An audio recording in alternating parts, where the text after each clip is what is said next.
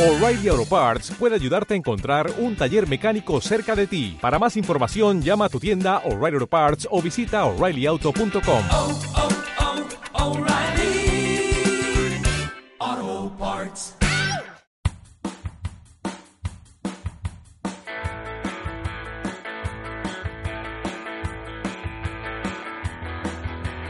Más que un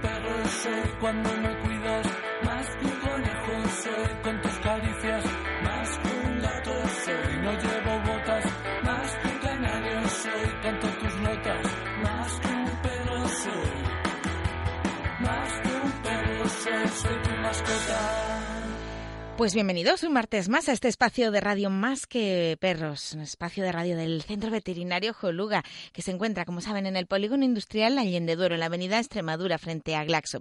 Y otro martes más tenemos con nosotros a Alejandra García, veterinaria del centro.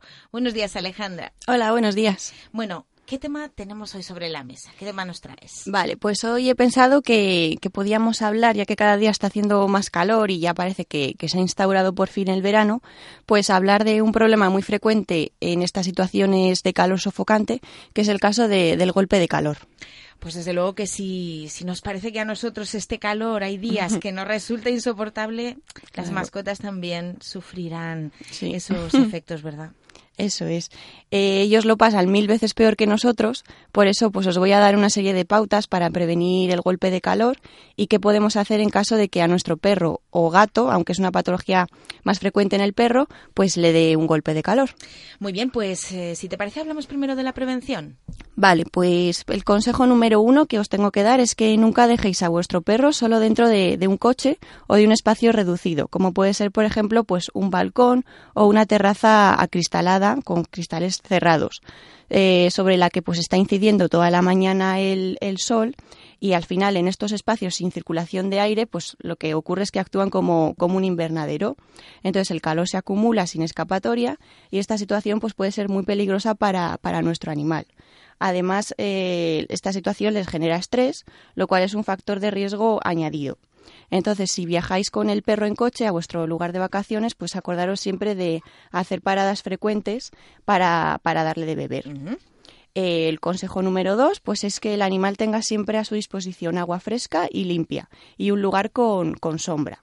Muy bien. El tercer consejo es que no paséis al perro durante las horas de más calor y sobre todo pues no lo hagáis correr ni le hagáis hacer ejercicio a estas horas, porque además caminar por el asfalto cuando éste está muy caliente pues le puede causar graves quemaduras en, en sus almohadillas. Os aconsejo que llevéis siempre una botella de agua fresca o que vayáis a algún parque con, con fuentes para que el animal pueda, pueda refrescarse.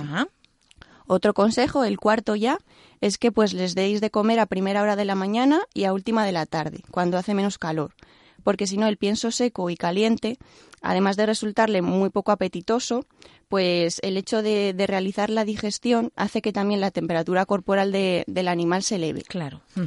Y por último, pues si le lleváis con vosotros a la playa o sitios donde le vaya a dar bastante rato el sol, pues es importante, sobre todo en perros de, de pelito claro, que protejáis su nariz y ciertas zonas del cuerpo, como son las orejas y la barriga, que las protejáis del sol echándole factor de protección como, como a nosotros. Vaya, pues eh, desde luego, aunque parecen consejos lógicos en un humano, a veces no se nos ocurre que a las mascotas les puede pasar lo mismo. es. ¿Y esos golpes de calor de los que nos hablas, se dan en todas las razas de perros y de gatos o hay algunas con mayor tendencia a padecerlos? Ujú. Pues por lo general todos los perros son sensibles al calor, porque los perros no, no tienen la capacidad de sudar, de forma que no pueden eliminar el calor de su piel de la misma manera que, que lo hacemos nosotras, las personas. Ellos eliminan el calor a través de las almohadillas o mediante el jadeo.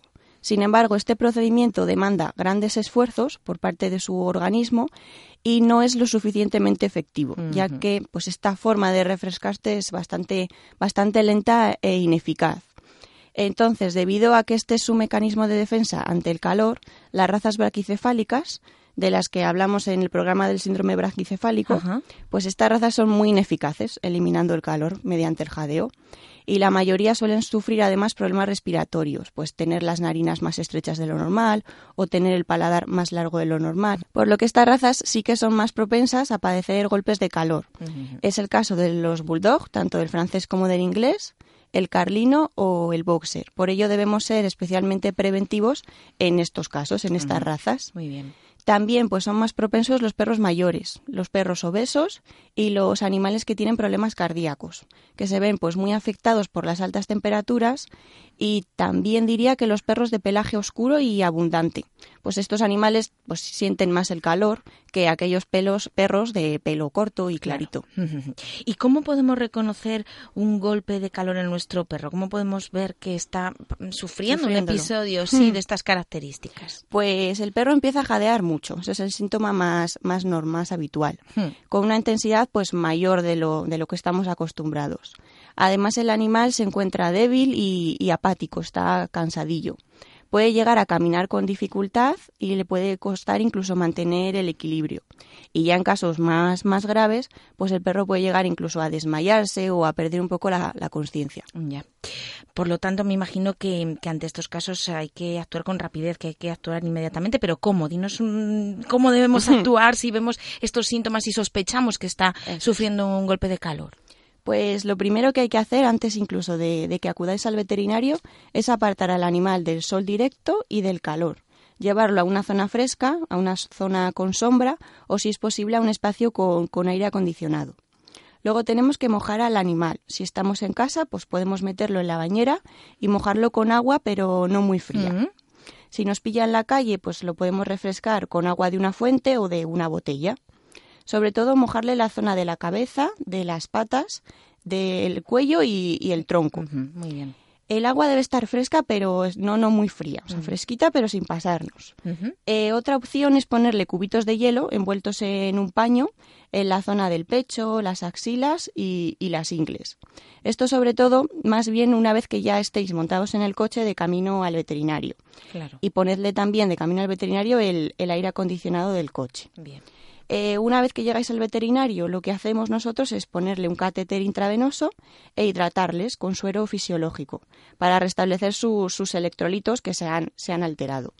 Además, pues van a permanecer con nosotros todo, todo el día atendidos y vigilados, porque en estos momentos sobre todo es muy importante monitorizar su evolución y así pues poder atender rápidamente las posibles complicaciones que puedan, que puedan surgir. Muy bien, pues ahora ya tenemos más herramientas, más conocimientos para atender estos casos que en esta época veraniega eh, pues seguro que, que, no son infrecuentes. Muchas gracias Alejandra a ti y al Centro Veterinario Joluga por estar con nosotros un martes más, por darnos estos útiles consejos consejos sobre cómo atender a nuestros peludos en caso de golpe de calor. Muchas gracias de verdad.